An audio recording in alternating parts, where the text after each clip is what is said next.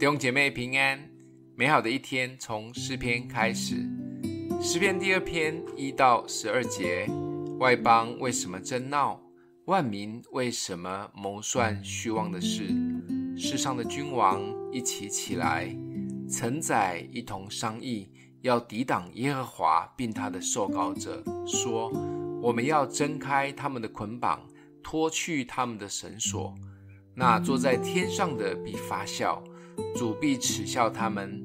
那时，他要在怒中责备他们，在烈怒中惊吓他们，说：“我已经立我的君在西安我的圣山上了。”受膏者说：“我要传圣旨。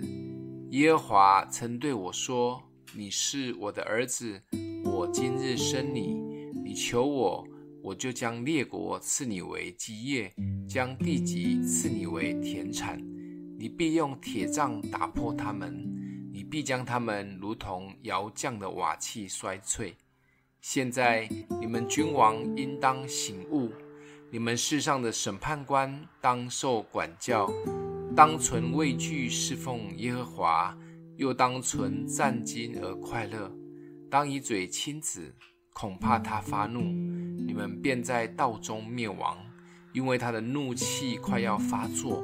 凡投靠他的，都是有福的。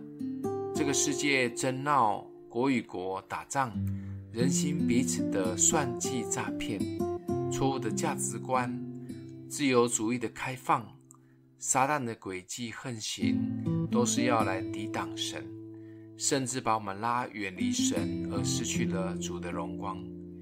有时日子看起来好像越来越没有盼望，但诗人在这里告诉我们要放心，因为最终得胜的是神。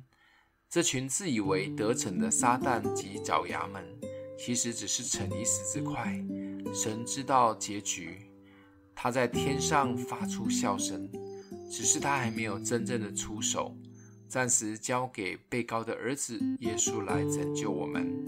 但他也鼓励提醒我们要来依靠他，努力的求靠他，他就要赐给我们美好的产业，常常安息在耶稣里，与他亲嘴。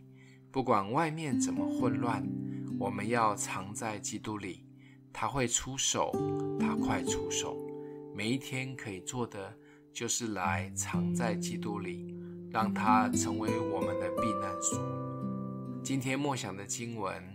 你求我，我就将列国赐你为基业，将地极赐你为田产。一起来祷告，爱我们的父，你是我们的避难所，是我们的力量，又是叫我们抬起头的。不管这个世界发生了什么事，我们选择隐藏在你的隐秘处，直到最终你是得胜的。